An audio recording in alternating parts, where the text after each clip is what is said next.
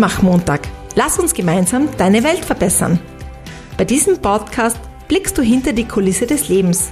Du erfahrst berührende Schicksale von Kindern und Erwachsenen.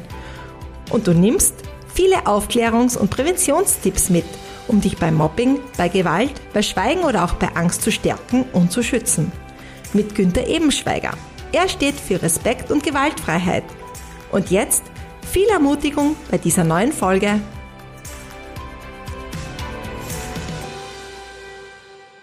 Zu dieser neuen Folge wieder ein herzliches Servus von mir zum Mutmachmontag. Lass uns gemeinsam deine Welt verbessern.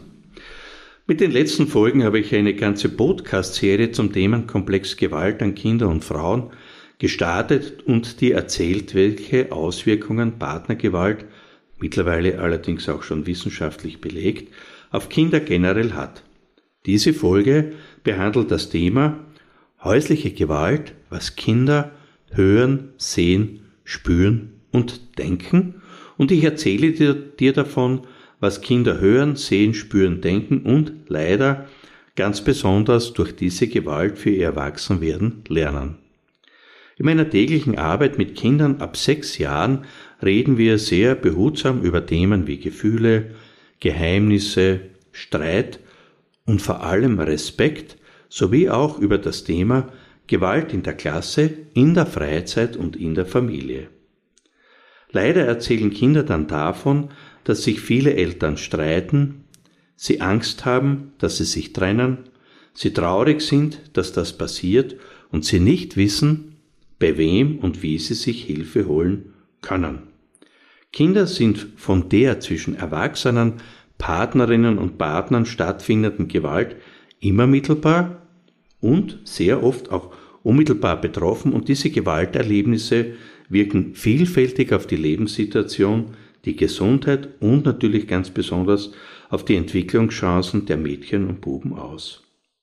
Bereits in der vorigen Folge habe ich von Philomena Strasser erzählt und aus ihr zitiert.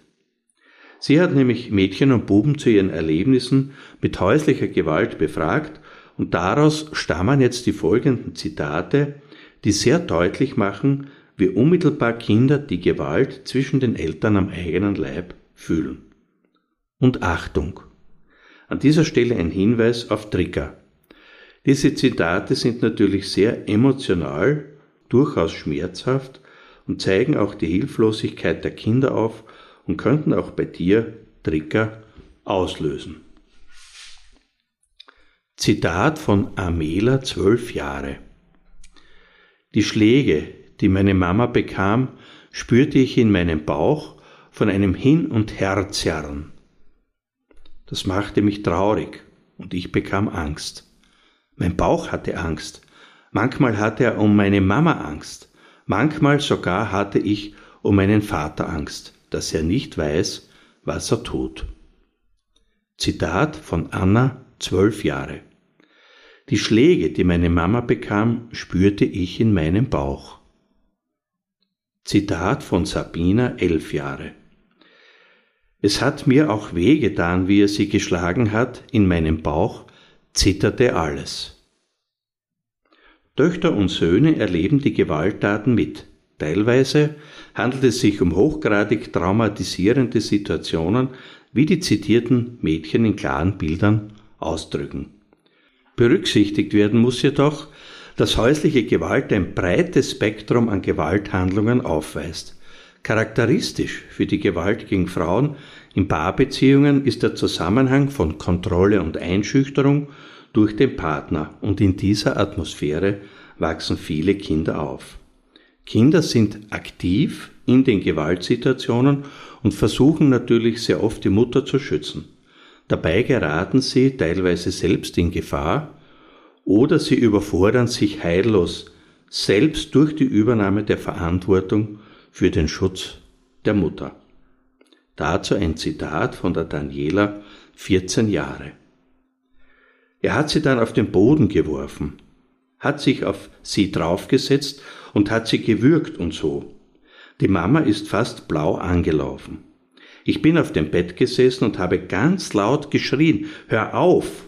Und einmal habe ich ihn sogar geschlagen mit der Hand.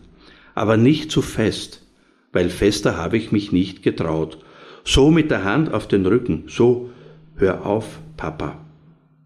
Dieses Mädchen formuliert deutlich, wie schwer es für sie ist, ihre Angst zu überwinden. Sie kann aber nicht tatenlos zusehen, was der Mutter passiert. Unvermeidlich, das denke ich ist ja für uns alle verständlich, stellen sich für die Kinder in diesen Situationen Loyalitätskonflikte ein. Sie sind nämlich hin und her gerissen zwischen Mutter und Vater. Dieser Bub, Bojan, zwölf Jahre, drückt sehr deutlich aus, wie verzweifelt er sich fühlt. Zitat Manchmal habe ich mir gewünscht, dass ich nicht lebe. Manchmal habe ich mir gewünscht, dass ich auf der Stelle tot sein soll. Das bedeutet für dich, für mich, für uns, Kinder sind immer da, wenn es um Gewalt zwischen ihren Eltern geht und das zeigen Ergebnisse zur Partnergewalt. Etwa 20 Prozent derjenigen Frauen, die in der letzten gewaltbelasteten Partnerschaft wiederholt Gewalt erlitten hatten, gaben die Geburt eines Kindes als das Lebensereignis an, das sie als Auslöser für den Beginn der Gewalt ansahen. Weitere zehn Prozent dieser Frauen nannten dann die Schwangerschaft, aber auch Schritte für eine Familiengründung, wie das Beziehen einer gemeinsamen Wohnung, da waren es 14 Prozent, oder generell die Eheschließung, da waren es 38 Prozent, können solche Lebensereignisse sein. Und betroffen von dieser Gewalt sind möchte man nicht meinen, mehrheitlich junge Kinder. Jedes dritte Kind war jünger als drei Jahre, jedes vierte Kind war im Kindergartenalter, 27 Prozent im Volksschulalter und nur 17 Prozent älter als elf Jahre. Das bedeutet jetzt für uns, mehr als die Hälfte der Kinder war jünger als sechs Jahre, also in einem Alter, in dem sie noch nicht zur Schule gehen und etwas mehr als ein Viertel war im Volksschulalter. Das bedeutet, acht von zehn Kindern waren im betreuungsbedürftigen Alter. Und solche beobachtete Entwicklungsverzögerungen solcher Kinder zeigen ein gestörtes Selbstbild, Aggressivität, Konzentration und Schlafprobleme, extreme Fixierung auf die Mutter und, das erlebe ich ja sehr, sehr häufig in meiner Arbeit Schulprobleme. Was bedeutet es jetzt aber für die Intervention und Unterstützung für die Prävention? Frühzeitige Information, Unterstützung und Interventionen können hilfreich sein, wenn Gewalt in Partnerschaften beginnt und es darum geht, zu verhindern, dass sich Gewalt als Mittel der Auseinandersetzung oder auch eines Unterdrückungsverhältnisses etablieren. Gewalt in Beziehungen eskaliert nicht nur, wie bereits erwähnt, in bestimmten Lebensphasen oder Situationen wie Schwangerschaften und Geburt, aber auch Trennung und Scheidung, sondern nimmt in vielen Fällen im Laufe der Jahre kontinuierlich an Häufigkeit und Intensität zu. Und dazu kann ich bereits jetzt sagen, wird es eine eigene Podcast-Folge unter dem Titel Gewaltspirale geben. Eine solche Entwicklung gilt es auch im Sinne der Mädchen und Buben in diesen Familien zu unterbrechen. Denn die körperliche innerfamiliäre Gewalt, der Kinder als Opfer oder auch als Zeugen elterlicher Partnergewalt ausgesetzt sind, hat neben den unmittelbaren physischen Einwirkungen und Beeinträchtigungen der körperlichen Integrität der direkt Geschädigten weitreichende, nachhaltig schädigende Folgen für die gesamte Gesellschaft. Und dazu eine Werbung in eigener Sache. Um diese Gewalt in Zukunft zu verhindern, zu reduzieren oder bereits bestehende Gewalt rascher zu erkennen und zu stoppen, gibt es das Programm Simple Help, das am 11. österreichischen Präventionskongress, und zwar am 14. und 15. November in Graz, diskutiert wird und mit dem wir, muss ich immer dazu sagen, wenn es ausreichendes Interesse der Politik, der Medien der Wirtschaft und auch der Gesellschaft gibt, mit dem wir mit Beginn 2023 starten. Wir wissen mittlerweile eben durch verschiedene wissenschaftliche Untersuchungen von den gravierenden Auswirkungen von häuslicher Gewalt auf die Kinder und insbesondere diese Jungen, diesen kleinen Kinder fühlen sich hilflos und ausgeliefert. An dieser Stelle sehe das sehr häufig, wie ohnmächtig diese Kinder sind, weil sie ja nicht wissen, was da überhaupt passiert und sie auch nicht wissen, bei wem sie sich Hilfe holen können oder sollen. Und nicht selten übernehmen hier insbesondere die Mädchen die Verantwortung auch für den Zusammenhalt der Familie. Sie sind in Sorge um die Mutter und sie fühlen sich schuldig. Beispielsweise, weil sie nicht eingegriffen haben oder weil sie ganz, ganz oft glauben, Auslöser für diese Gewalt zu sein. Das heißt, wir wissen, dass Kinder vieles mitbekommen, aber nicht sagen und viele Eltern in der Illusion leben, wirklich in der Illusion leben, die Kinder aus allem heraus gehalten zu haben. Diese Wahrnehmung ist aber leider falsch, da die Kinder meist alles wissen, entweder durch direkte Beobachtung oder durch Mithören. Aus wissenschaftlichen Erkenntnissen abgeleitet bedeutet es, 90 Prozent der Kinder sind in irgendeiner Form bei Gewalthandlungen in der Familie immer anwesend. Das bedeutet, die Realität sieht anders aus, wie es die Eltern vermuten oder glauben. Und dazu habe ich einige Beispiele mitgenommen, die dir als Zuhörerin oder als Zuhörer einen kleinen Einblick in die Lebenswelt der Kinder geben wird. Erste Frage, was nehmen die Kinder wahr? Auch wenn Kinder die Gewalttätigkeiten selbst nicht sehen, erfassen sie genau, was abläuft. Kinder ziehen sich in ihr Zimmer zurück. Ein Mädchen hat mir vor kurzem gesagt, Herr Ebenschweig, ich habe mir die Ohren zugehalten, aber es hat ihm nicht aufgehört und daher bin ich jetzt sehr verzweifelt. Fast alle Kinder können im Detail beschreiben, was vorgefallen ist, und sie glauben sehr häufig, wie ich das bereits erwähnt habe, dass sie schuld am Streit der Eltern sind. Und wenn ein Kind merkt, dass es nichts ändern kann, dann steht es jeder Wiederholung ohnmächtiger gegenüber. Die nächste Frage wäre es, wie reagieren Kinder auf Gewalt? Das erste ist eigentlich verständlich. Sie versuchen den Vater von den Gewalttätigkeiten abzuhalten und die Mutter zu schützen. Sie verhalten sich aber auch angepasst und unauffällig, um keinen Anlass für Auseinandersetzungen zu bieten. Das gilt sowohl für die Familie selbst als auch natürlich für das gesamte soziale Umfeld, für den Kindergarten für die Volksschule oder auch für andere weitere Schulen. Und sie helfen der Mutter natürlich nach Misshandlungen. Und was lernen nun Kinder daraus? Für Kinder, die häusliche Gewalt miterleben, besteht ein erhöhtes Risiko, später selbst zu Täter oder Täterinnen oder Opfer häuslicher Gewalt zu werden. Was sie nicht lernen, ist, Kompromisse auszuhandeln, sondern dass der Stärkere sich mit Gewalt durchsetzt. Es wird dann aber auch durch diese Gewalt in Partnerschaften die Möglichkeit genommen, alternative Problemlösungs- und Durchsetzungsstrategien zu erlernen und was noch dazu kommt, was das Lernen anbelangt, sie lernen eine höhere Bereitschaft, Gewalt zu erdulden oder einzusetzen. Was spüren jetzt diese Kinder? Diese Kinder spüren den Zorn des Vaters und die Heftigkeit seiner Zerstörungswut.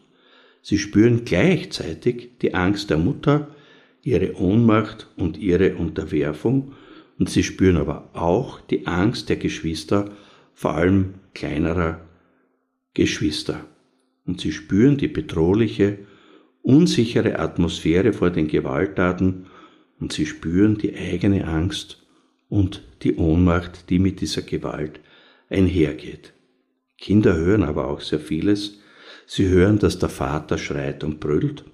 Sie hören, das sagen mir immer wieder die Kinder, dass er die Mutter bedroht, dass er die Mutter beleidigt, vielleicht sogar auch sexuell beschimpft.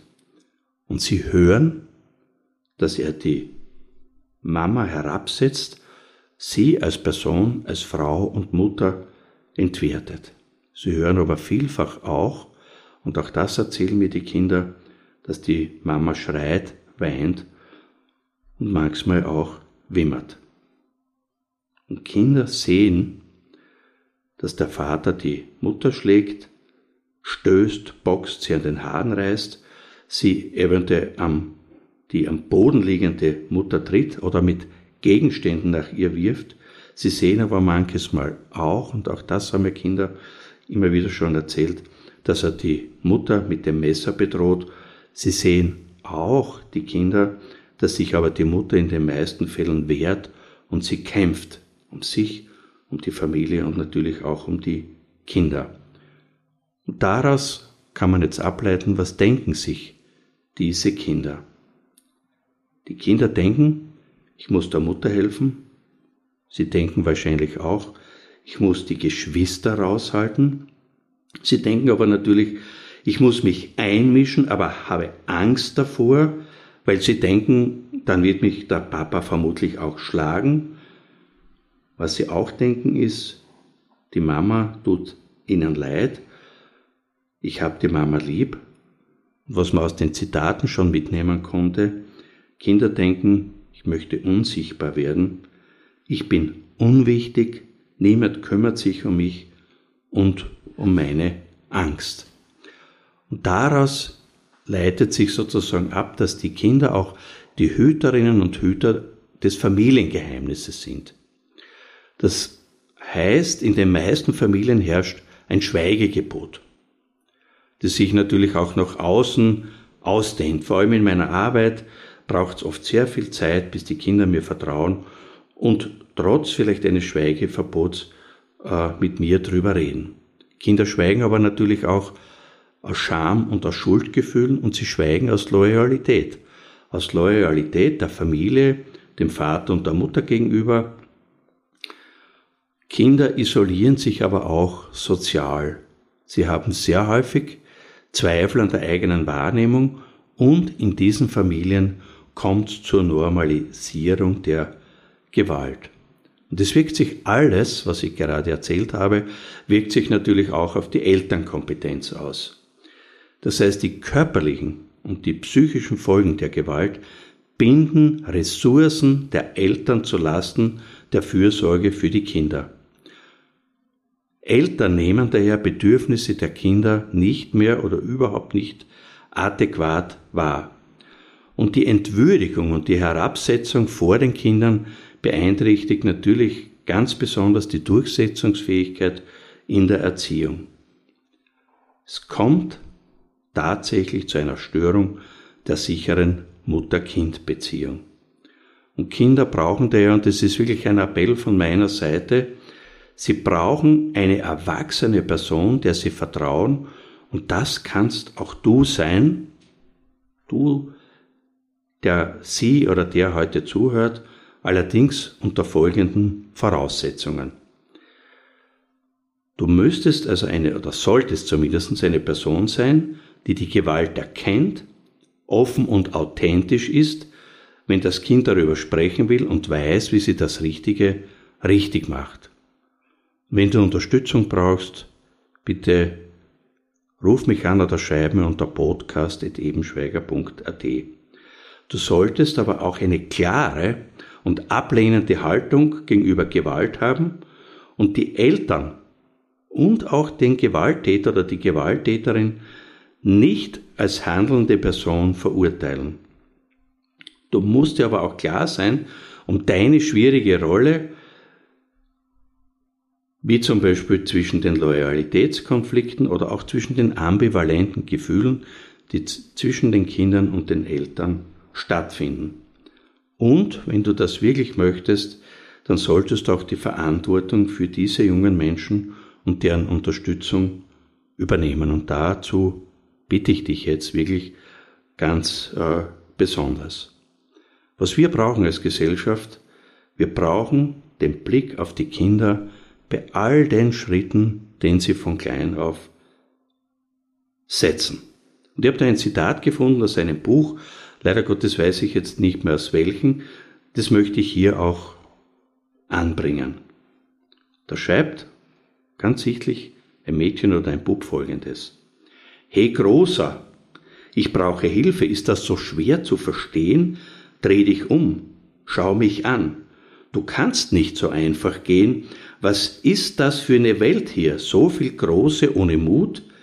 Endlich etwas Mumm zu zeigen, tät euch Großen wirklich gut. Dazu gibt es eigentlich nicht mehr viel zu sagen. Es geht immer um Motivation und Ermutigung und daher ganz zum Schluss, wenn du Fragen hast, wenn du selbst betroffen bist und wenn ich dich wirklich ermutigt habe, in welcher Form auch immer mit mir in Kontakt zu treten, da melde dich gerne und schreibe mir ein Mail an podcast.ebenschweiger.at oder du kannst mich auf verschiedenen sozialen Plattformen auch erreichen. Ich freue mich natürlich wieder, wenn ich dich motiviert habe, diesen Podcast anzuhören und wenn du den Mutmach Montag weiterempfiehlst. Ich wünsche dir jetzt gewaltfreie Tage und natürlich positive Gefühle, denn mir ganz wichtig auch eine Botschaft an dich, denn du bist so, wie du bist, okay und bitte lass dir nichts Gegenteiliges einreden. Bis zur nächsten Folge, dein Günther, ein herzliches Servus von mir an dich. Mutmach-Montag. Lass uns gemeinsam deine Welt verbessern. Günther reicht dir auch gerne zukünftig die Hand, spricht dich persönlich an und gibt dir eine Stimme weil einander Vertrauen ist ein entscheidender Faktor, um dich zu stärken und zu schützen. Du kannst Günther unter der Mailadresse podcast.ebenschweiger.at kontaktieren. Und jetzt weiterhin viel Ermutigendes in der kommenden Woche und bis bald. Ein herzliches Servus